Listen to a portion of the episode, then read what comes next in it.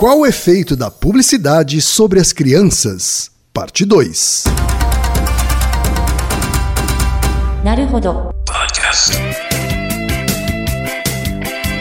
Bem-vindo ao Naruhodô, podcast para quem tem fome de aprender. Eu sou Ken Fujioka. Eu sou Taí de Souza. E hoje é dia de quê? Desapontando estudos.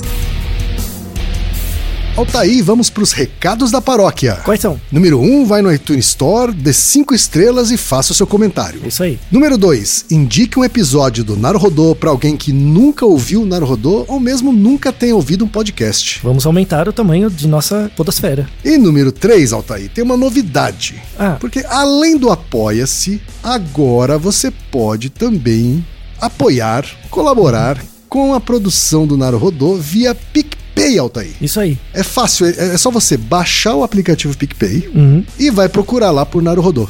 E vai vir na hora e tem lá a opção de assinatura, Isso. ok? É simples, indolor e o PicPay ainda é uma ferramenta que vai te ajudar a fazer vários tipos de pagamento. Uhum. Tá? É por isso que a gente está optando por essa nova alternativa de pagamento. Quem preferir continuar no Apoia-se pode continuar. Tá? Quem quiser migrar para o PicPay está convidado. Por, Por favor. Altair? Porque em breve a gente vai ter, de fato, conteúdos exclusivos para assinantes e a gente vai usar uma plataforma que precisa ser assinante do PicPay. Então quem quiser migrar, quem quiser ter acesso a esse conteúdo exclusivo, vai precisar migrar a sua assinatura para o PicPay. Uhum. Tá? Agradecemos desde já e participem, por favor. É isso aí. Antes da pauta, mais um recado para você, ouvinte. O Naruhodo está dando espaço para divulgar os podcasts das Minas, porque representatividade é importante também na podosfera. O destaque hoje é pro Baseado em Fatos Surreais, um podcast Girl Power comandado pela Marcela Ponce de Leon. Ouça o recado que a Marcela deixou para você, ouvinte do Naruhodo. Você já imaginou poder ouvir histórias vividas por mulheres, mas não histórias comuns, as histórias mais surreais possíveis? No Baseado em Fatos Surreais é assim: uma mulher manda a sua história e a gente reconta essa história surreal como se fosse nossa. Claro, com muita empatia, intimidade e leveza. Aqui no Baseado em Fatos Surreais, o assunto é a vida e o detalhe é o surreal. Nós fazemos parte do projeto Mulheres Podcasters. Procura pela hashtag no Twitter, você vai encontrar muito conteúdo bacana. E se você quer ouvir o nosso projeto, www.bfsurreais.com.br, SoundCloud, Instagram, Twitter, Facebook, BF Surreais. E obrigada, Naruhodô, por esse espaço. Altaí, voltamos ao episódio sobre publicidade infantil. Pois é, a parte de humanas veio primeiro, né? Agora vamos dar uma leitura mais biológica É também para, para as evidências. Verdade. Vamos agora explicar por que é que a publicidade infantil deveria ser eliminada. Devia ser proibida, assim como propaganda de cigarro, Uhum. né? Porque as duas têm uma paridade importante.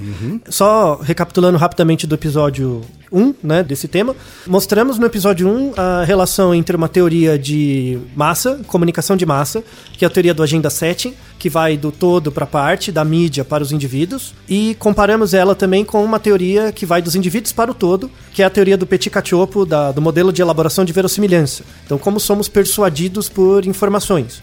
Então, a, a saber, as informações publicitárias não precisa ser necessariamente uma publicidade, tá? Pode ser uma opinião de um amigo, Sim. pode ser é, De um jornalista. de um né? jornalista. Então, ah, que série do Netflix eu assisto? Ou que se eu faço dieta ou não? Ou qualquer tipo de mensagem, não precisa ser da propaganda e tal, eu posso ser persuadido. Sem tá? dúvida. E aí a mensagem de Na política, né? Especialmente. Sim, política, religião, tudo mais. Então a, a mensagem para ser persuadida, ela trabalha em cinco níveis. O primeiro é o nível de cognição que o indivíduo espera, né? O segundo é a importância do tópico, né? O terceiro é a quantidade de tempo que eu tenho disponível, né? Se é muito tempo, pouco tempo. O humor da propaganda, né? Um humor mais positivo ou mais negativo. É o quarto fator. O quarto né? fator e o quinto fator é a credibilidade da fonte. Sim. Tá? Então esses são os cinco principais aspectos que estão nas mensagens e que podem persuadir a gente a mudar de atitude ou não. Se você não ouviu a parte 1 desse episódio, eu recomendo fortemente que Sim. você ouça a primeira parte 1 para então voltar aqui e ouvir essa parte 2. Isso. E aí a gente, esse esquema, né, essa teoria, ela surge para os adultos. Ela Uhum. foi criada e desenvolvida para a comunicação de massa em adultos, né? E aí vem o ponto que é, será que isso funciona para crianças também? Não, Uhum. não funciona. Principalmente porque a teoria de persuasão se baseia na existência de uma rota central e uma rota periférica. E as- apesar dessa, da ideia de rota central e, e periférica não terem uma causa formal e, e material no cérebro, não existe rota central no cérebro e periférica. Sim. É só uma alegoria de mais ou menos como o cérebro funciona. Claro. Tá? Apesar de não ter isso, o que a gente pode afirmar pelo desenvolvimento cognitivo e neural e comportamental das crianças é que elas não têm rota central. A criança, principalmente a criança pequena, ela não trabalha com argumentos. Porque Claro. a ideia do ato mental surge depois. Sim. Né? O resultado do A capacidade de argumentar, a capacidade de compreender um argumento. de refletir sobre o argumento e tal. Então, isso demanda um certo desenvolvimento. Logo, trabalhando na questão periférica, que é a única coisa que a criança tem, né? Então, para uma criança pequena com dois anos, vai, um ano e meio, dois anos, o que, que para ela chama atenção? Cor, forma, musiquinha, jingle, coisas do tipo. Todo mundo que tem um filhinho ou já teve sabe que a criança fica ouvindo 300 vezes a mesma coisa. Por quê? Porque o que age para ela é, ela não tem nem noção de tempo direito. O que age para ela é a rota periférica. E até quantos anos isso vale, Altair? A partir do nascimento, né? No, no primeiro seis meses é algo muito básico, assim. A criança discrimina formas, é algo muito básico. Quando ela começa a andar, principalmente, a partir da marcha, que ela explora o mundo, ah, o que chama muita atenção dela é forma, cor, animação, o olho grande, né? Esse tipo de coisa. E menos as palavras. As palavras vão entrando depois, principalmente perto dos dois anos, Tá. com a função semiótica, né? Então, reconhecer a galinha, cocó. Então, a galinha não é a galinha, a galinha é o cocó. Sim. É pelo som. Então você ouve cocó, cocó, cocó e você associa o objeto com o som, né? Isso é a função semiótica. Por exemplo, ó, só uma pergunta pra você, quem? A partir de que idade você acha que uma criança consegue adequadamente discriminar uma propaganda de uma mensagem de entretenimento? Eu acho que já na idade escolar, isso, não? Isso vai dar uns 7 anos, né? É mais ou menos por aí, tá? As crianças só conseguem discriminar propaganda de entretenimento a partir de 7, 8 anos. É muito tempo. Você já foi exposto por anos de mensagens Ou seja, persuasivas. até aí é, sem dúvida nenhuma, criminoso Eu não tenho filtro. ela ter ela ser exposta por publicidade. Sim, associar. é- é- quando eu falo do mesmo jeito, cocó é a galinha, refrigerante, Coca-Cola. Ou, sabe, é, é o mesmo. Por... A partir de quantos anos você acha que é aceitável ela ser impactada por publicidade sob esse ponto de vista de, De desenvolvimento eh, biológico dela? Então, assim? a partir do, fa- do fato da criança chegar no nível operatório formal, Tá. que seria a partir de 11 anos. 11 anos, aí ela já começa a lidar com a noção de justiça, de verdade, do que é certo e errado, Uhum. regras. Aí ela já consegue, pelo menos, ter uma blindagem inicial de efeitos persuasivos, porque ela já tem a rota central. Tá. A partir de 10, 11, 12 anos é onde pode começar a mexer um pouco. Também não é uma coisa muito massiva, porque você não tem como resistir. Nem adulto resiste. Sim. Né? Lembra do Goebbels? Que é o que inspira todo mundo do marketing, só que o povo não fala. Né? Como que o Goebbels fez para as pessoas, mas além da questão política, econômica e tal, como que o Goebbels fez para a mensagem nazista ficar popular? Colocava suástica em todos os lugares. Né? Tudo. Então ficava tão saliente, na, é o efeito da Atena, né? Ficava tão saliente na cabeça das pessoas que ficava natural. Era naturalizado. Você nem lembrava onde não tinha uma suástica. Tá. Né? Então, biologicamente, para ter segurança, a gente está falando aí de pelo menos a, somente a partir da segunda metade do ensino fundamental. É para ter segurança 12 anos, tá? Só que já sabemos muito bem que as crianças são muito expostas a isso, né? Às propagandas. Sem dúvida. Tá? Primeiro, no passado. Tem um youtuber aí famoso que Vários. faz vídeos com criancinhas de 5 cinco É, anos. 4, 5 né? anos. Não, não, tem É, vários, vários. Falando dos brinquedos, né? Isso. E, enfim. Vamos deixar na descrição um link de um canal muito legal do YouTube, que é o canal 90, Uhum. que eles fizeram uma, uma lista das propagandas que foram proibidas. Então, por exemplo, pra quem nasceu nos anos 80 fi- e 90, lembra da propaganda do batom? Compre batom, Sim, compre batom. sim. Que parece uma brincadeira, mas é extremamente persuasivo pra criança E pequena. era uma criancinha, Isso, que exato. né? Tem vários, vários exemplos, tá? De Eu, propaganda. lembro- eu me lembro, na minha época, Uhum. né, um dos slogans mais famosos da publicidade era Danoninho vale por um bifinho. Assim, Né? Quer Sim. dizer, que é mentiroso. Né? Ele não é só é sacana, ele é mentiroso. né? Assim, em nenhum momento da história, um pote de açúcar E né? iogurte, sei e lá. corante né, vale por um bife. Né? Então, assim, é óbvio que hoje. Ainda bem, a legislação já não permitiria esse tipo de argumento, mas assim, isso já foi aceito socialmente Tranquilamente. né, por anos. Sim, não, eu, eu, con- eu vou contar uma situação que me marca, Uhum. mar- marcou profundamente, gerou uma marca deletéria no meu cérebro, Uhum. que é o raio da Xuxa. A Xuxa de manhã, pra quem é dos anos 80 sabe, que a Xuxa todo dia de manhã ela fazia o café da manhã do sei lá quem, das estrelas, do sonho, sei lá. E ela ficava comendo uns bagulho que 98% da população não tinha capacidade de comprar. Plano cruzado, inflação, cacete. E ela comendo peito de peru. A primeira vez na minha vida que eu vi peito de peru foi no programa da Xuxa. Eu tinha um ódio daquela mulher.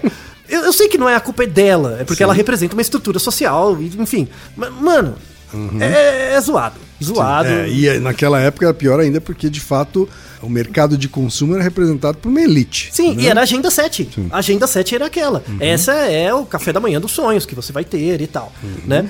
E aquilo representava, passou a representar inclusive status, né? Quer dizer, Sim. a, a- a classe que economicamente era desfavorecida tinha aquilo como uma meta de vida, né? Assim, Isso. é, o dia que eu tiver peito peru na geladeira, ou iogurte na geladeira, ou enfim, eu cheguei lá. E estou bem. Né? Adam Smith. Sim. Né? É o Adam Smith. É o que eu acendi socialmente é na, na- a partir do momento que eu consigo consumir. Uhum. O consumo é, a é o, o- o critério de entrada nesses grupos. Uhum. Mal sabe as pessoas que eles nunca, desde que nasceram, teriam possibilidade de entrar naqueles grupos. Uhum. Porque a historicidade gera outros tipos de barreira.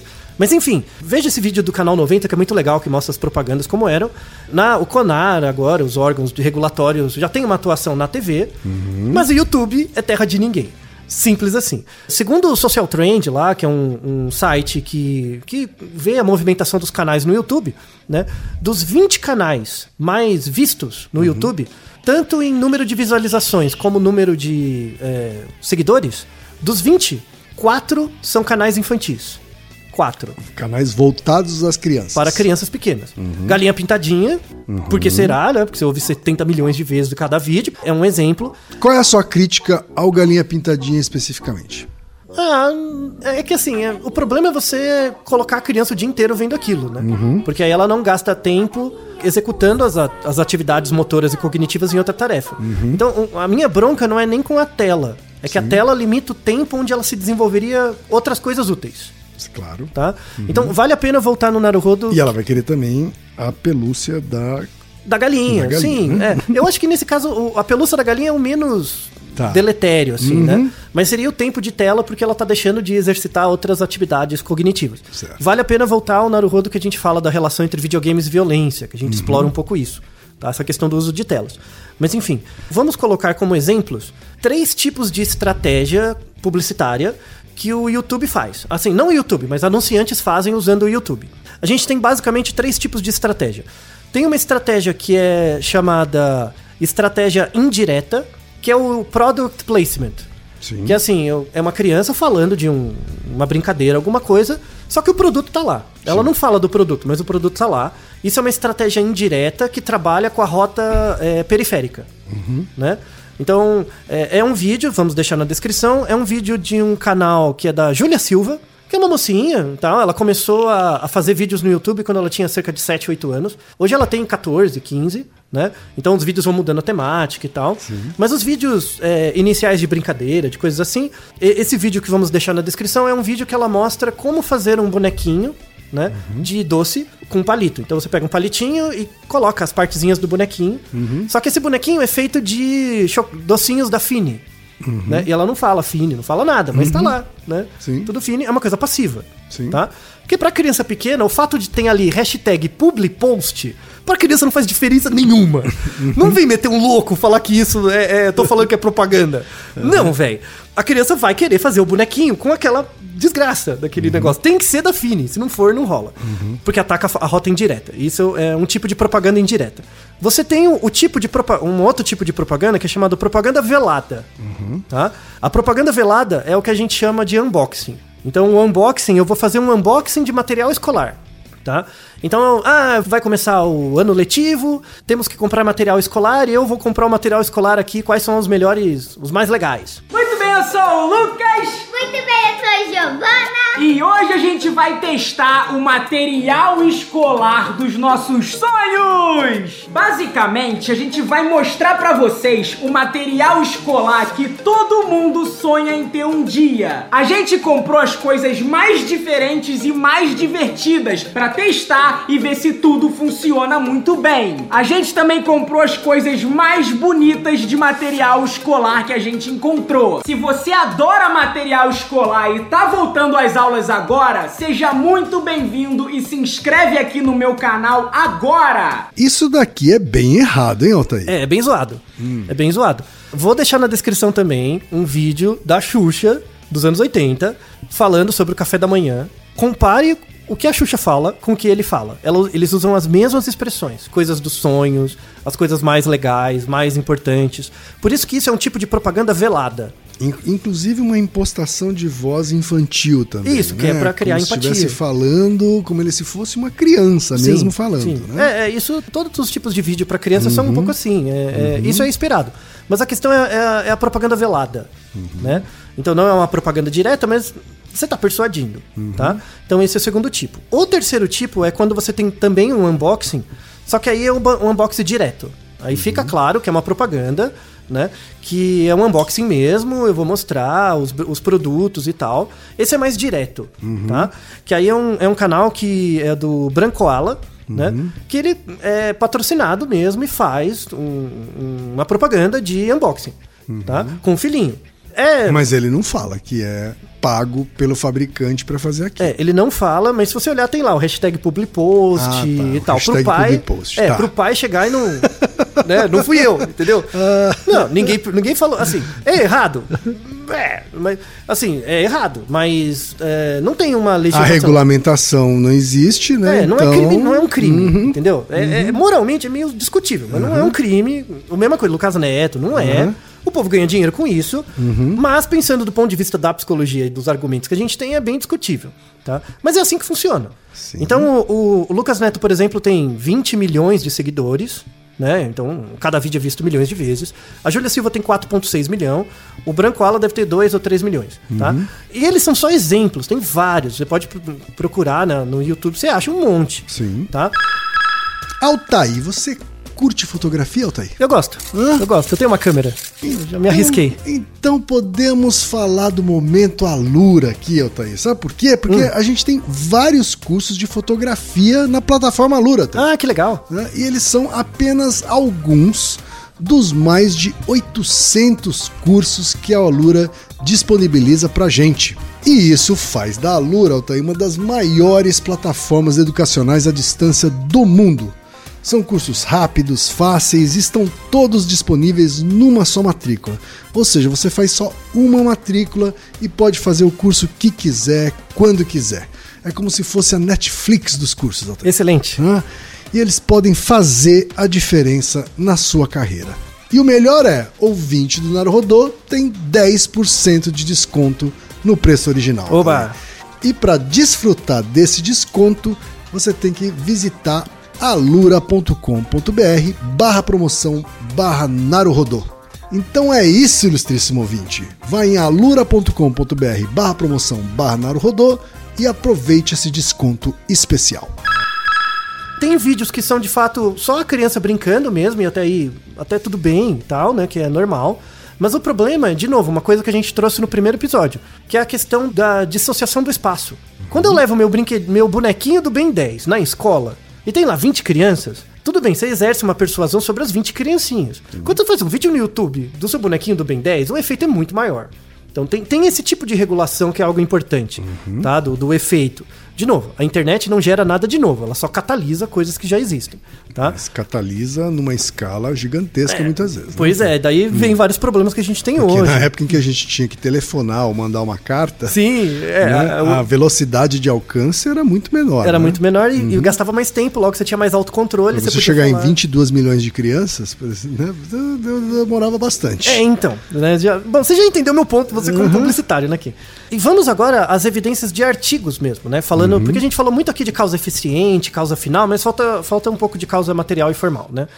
Claro que não, a gente não pode falar que tem um gene rela- relacionado com comprar ou ser persuadido, não é por aí. Então, causa material não faz sentido estudar, mas faz muito a causa formal, né, que é no cérebro. E aí temos alguns artigos. Um artigo interessante é um artigo de 2009 do Journal of Advertising. Ele fez um experimento muito legal, que era assim, são dois experimentos. No primeiro experimento, ele montou uma propaganda Tá? Ele pegou dois grupos de pessoas, ele montou uma propaganda na. ah, Então tem a propaganda. O experimento 1, propaganda A e B. Certo. Na propaganda A, as pessoas viam e era dito pra elas que quando ela era criança nos Estados Unidos, ela apertou a mão do Mickey. Então mostrava assim uma criança como ela. Então imagina ah, a, a instrução que era dado pra pessoa era um adulto. Chegava para ó, lembra quando você tinha seis anos e foi na Disney? Aí mostrava uma criancinha dando a mão pro Mickey, tá? A pessoa podia ter ido na Disney ou não, Sim. tá? Mas tinha essa informação. Na propaganda B, a propaganda B induzia que de fato, ele induzia falsa memória. Induzia de fato que você apertou a mão do Mickey. Não é qualquer criança genérica, foi você, Tá. tá? Então, para as pessoas que nunca foram na Disney, isso não, não gera falsa memória. Eu nunca fui na Disney. Uhum. Mas boa parte dos americanos já foi na Disney. Então, tinha muitas pessoas que já foram na Disney quando era criança e ficavam em dúvida. Será que Se eu apertei tinha a- apertado ou não a mão, a mão do, Mickey. Mickey, mesmo, né? Ficava em dúvida. Esse era um grupo de pessoas. O outro grupo era a mesma coisa, só que em vez de ser o Mickey, era um personagem que não existe, que era tipo o Pernalonga. Tá. O Pernalonga não existe materialmente, né? Então, um- metade das pessoas viu uma criança apertando a mão do, do Pernalonga, o outro induzia que você mesmo apertou a mão, a mão do Pernalonga. Onde você tinha mais falsa memória? Quando você apertava a mão do Mickey ou do Pernalonga? Do Mickey. Do Mickey, porque de fato existe uma materialidade. Sim. Né? Existe um parque que você tinha, tinha possibilidade de ter ido, inclusive. Isso. Então Uhum. você tinha uma proximidade maior, assim, autobiograficamente, com a memória do Mickey. Uhum. A memória do Mickey era mais afetiva pra você. Logo, todas as propagandas que eram associadas com o Mickey, você tinha mais recall de memória. Então tem o experimento 3. Então, eles pegaram as pessoas que tinham viés de memória. Ah, eu acho que eu apertei a mão do Mickey em sim. E fizeram um teste de marca. Eles lembravam mais marcas que tinham o Mickey Certo. nas propagandas. Mesmo que eles não lembrassem que tinha o Mickey. Tinha esse recall de memória autobiográfica. Certo. Né? É o que a Disney tem feito hoje. A Disney comprou tudo e tá realmente construindo a mesma coisa. Não é mais o Mickey, mas é os Avengers, é o Star Wars. Eles estão perpetuando esse esquema de marca. Misericórdia! Eu, eu fico desesperado com isso. Eu fico bolado. Mas enfim, esse é um experimento. Muito bom, vale a pena a leitura. Tem um outro artigo também de 2019, acabou de sair. Esse é voltado a mais alimentação, tem bastante material sobre isso. Eles pegaram é, 28 crianças de 7 a 10 anos, dividiram em três grupos. Você tem um grupo que era exposto a real, eles pegavam uma bandeja com produtos reais, com uma mar- marcas familiares para elas, marcas novas que elas nunca tinham visto e um- uma refeição sem marcas. Tá. tá? Então, elas faziam quatro visitas ao laboratório. Na primeira visita, elas tinham uma refeição, elas podiam comer mesmo, de verdade. Marcas familiares. Na outra, é, marcas novas e a outras, produtos sem marca. Tá? E na quarta visita, elas faziam uma ressonância magnética. Então, elas treinavam a entrar na ressonância para ver como funcionava. Porque é uma criancinha pequena, né? O negócio faz barulho. Na quarta, eles faziam a ressonância valendo. E aí, eles viam por exemplo, as crianças que comeram uma refeição baseada em marcas familiares, como era o padrão de atividade no- na ressonância? Aí eles mostravam as marcas de novo, né? E como que era o padrão neural das crianças que viram uma marca nova ou sem marca? Que resultados encontramos? Para as crianças que viram marcas familiares, elas tinham uma maior ativação das áreas ligadas a- ao córtex visual, ah, eu estou vendo uma propaganda que eu conheço. Então tinha uma- mais uma ativação visual e áreas relacionadas com atenção, tá? com capacidade atencional. E elas tinham também uma associação entre a marca e as calorias. Isso é muito interessante. Então, por exemplo, quando eu pego, eu sei lá, eu vou inventar uma marca. Eu pego um yo-yo creme, sabe, um, um negócio de doce.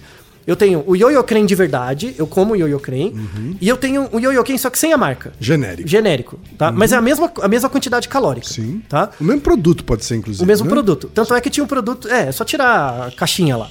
No cérebro da criança, a gente tem uma área que é relacionada com percepção de quantidade calórica né, Uhum. de alimentos. Dois alimentos com a mesma quantidade calórica, quando era associado com a marca, a percepção de caloria era maior. Hum. A criança achava que o alimento era mais nutritivo, porque tinha a marca. Crianças de 7 a 10 anos. Não é você. que tá vendo um sanduíche. E ela achava isso inconscientemente. Não, né? isso é ativação neuronal, ativação do cérebro. Não precisa virar palavra. Você, quando você viu o estímulo, tinha uma maior atividade, né? De algumas áreas ligadas, tanto à capacidade atencional, de prestar atenção, quanto de percepção de calorias, do quão bom é, do quão energética é aquela E, comida. e isso foi condicionado, então. É condicionado pela história de experiência com a marca. Isso não acontece, por exemplo, com as marcas novas. Que ela foi exposta, então, durante a infância. Por Com as marcas familiares. E condicionou ela a ter essa reação Isso. inconsciente. Isso. E aí volta no nosso Naruhodo sobre a diferença entre decidir e escolher. Então, isso é um aspecto da decisão. É como se já tivesse um viés decisório. Que vai aumentar a probabilidade dela escolher a comprar esse alimento Claro. quando for mais velha, né? Ou mesmo durante aquela idade. Tá? Então você vê que já tem uma marca neuronal que acontece muito rápido pela exposição da marca. Sim. Tá? Tão impressionante quanto isso, é um artigo que também saiu esse ano, em 2019, que fala sobre Pokémon. Né? É porque agora, as pessoas que jogam Pokémon. O Pokémon já, no Japão ele já tem quase 30 anos. Mas quando ele veio para os Estados Unidos, para o Brasil e tal, tem coisa de 20 anos, mais ou menos, né? E o Pokémon começou como um jogo que depois virou desenho, né? E aí criou vários produtos, tem até o Pokémon GO que você joga no celular, né? Então, crianças que tinham em torno de 6 a 7 anos, na época do Pokémon desenho e do surgimento do Pokémon de Game Boy, que é o Pokémon Red and Blue, eles pegaram dois grupos de adultos hoje, né, que tinham 25 anos mais ou menos. Eles pegavam um grupo de adultos que, quando tinham 6, 7 anos, jogavam muito, eram heavy users de Pokémon Red and Blue, Certo. e um grupo de, de crianças que conhecia o Red Pokémon, mas não jogava muito. Tá? Porque é muito difícil achar quem não jogava. Então eles pegavam quem jogava um pouco e quem jogava bastante. Tá? E aí eles fizeram um teste de percepção visual, de acuidade visual. Quão rápido você reage a estímulos. Tá? E aí é, é um- é um experimento bem interessante de ver o fundo da retina, quanto que os neurônios do fundo da retina são reativos a estímulos, porque isso é relacionado com a sua capacidade de conhecimento. Então, se eu vejo um estímulo conhecido, que pra mim é muito familiar, os neurônios da retina agem mais rápido.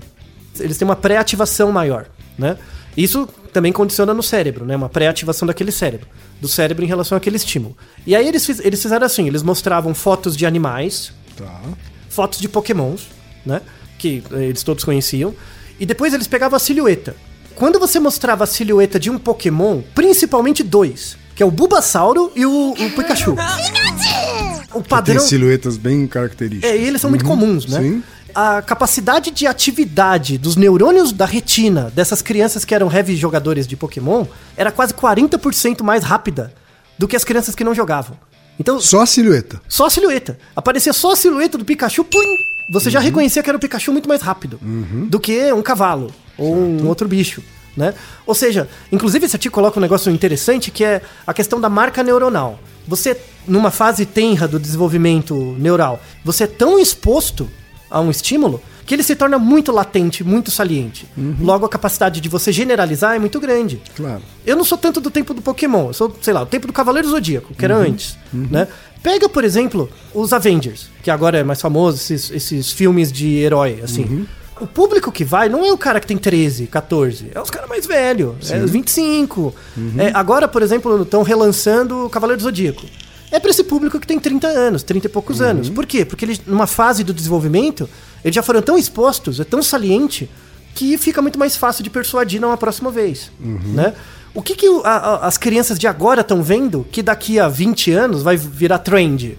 Stranger Things, essas séries que vocês veem, que você sabe muito melhor que eu. Essas séries que adolescentes estão vendo hoje de Netflix, coisas assim, eu aposto, picolé, que daqui a 20 anos vai ter um revival dessas séries. Pra realimentar um processo persuasivo que você deixou nessas crianças quando o cérebro delas não era desenvolvido o suficiente. Na TV não dá mais pra fazer isso, porque o Agenda 7 fica bloqueado pela instituição. Mas na internet, como não tem regulação, você consegue fazer. Ou seja, você está perpetuando a manutenção de estruturas sociais, só que por mídias diferentes.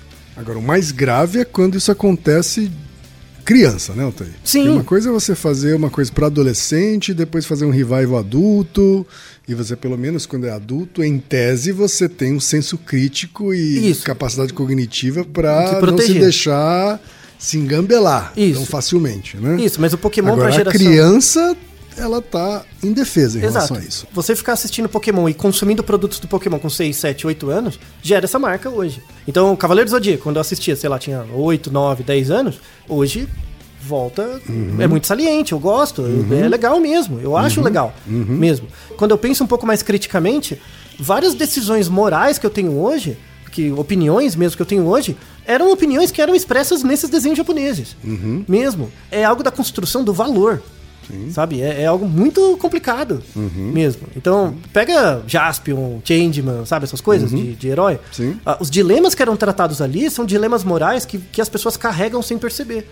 Do mesmo jeito que eu falei da minha avó, que repete o Adam Smith sem nunca ter ouvido falar. Sim. Então, é uma forma de transmissão histórico-antropológica das regras sociais que representam estruturas de poder na sociedade. né? Tá. Então, vê que é algo muito grave. Mais algum argumento nesses artigos que defendem a publicidade infantil que você gostaria de rebater aqui, Alten? Já temos evidências grandes o suficiente para mostrar que, apesar de não existirem jurisprudências que protegem as crianças, por exemplo, do YouTube e tal, isso é uma mera decisão moral. Do mesmo jeito, pensando no cigarro. Eu vou, vamos deixar na descrição um exemplo, que é o presidente da Philip Morris, nos anos, acho que era 71 ou 72, falando na TV aberta dos Estados Unidos que mulheres grávidas que quisessem ter filhos mais magrinhos podiam fumar durante a gravidez. Ele falando na TV aberta, na maior.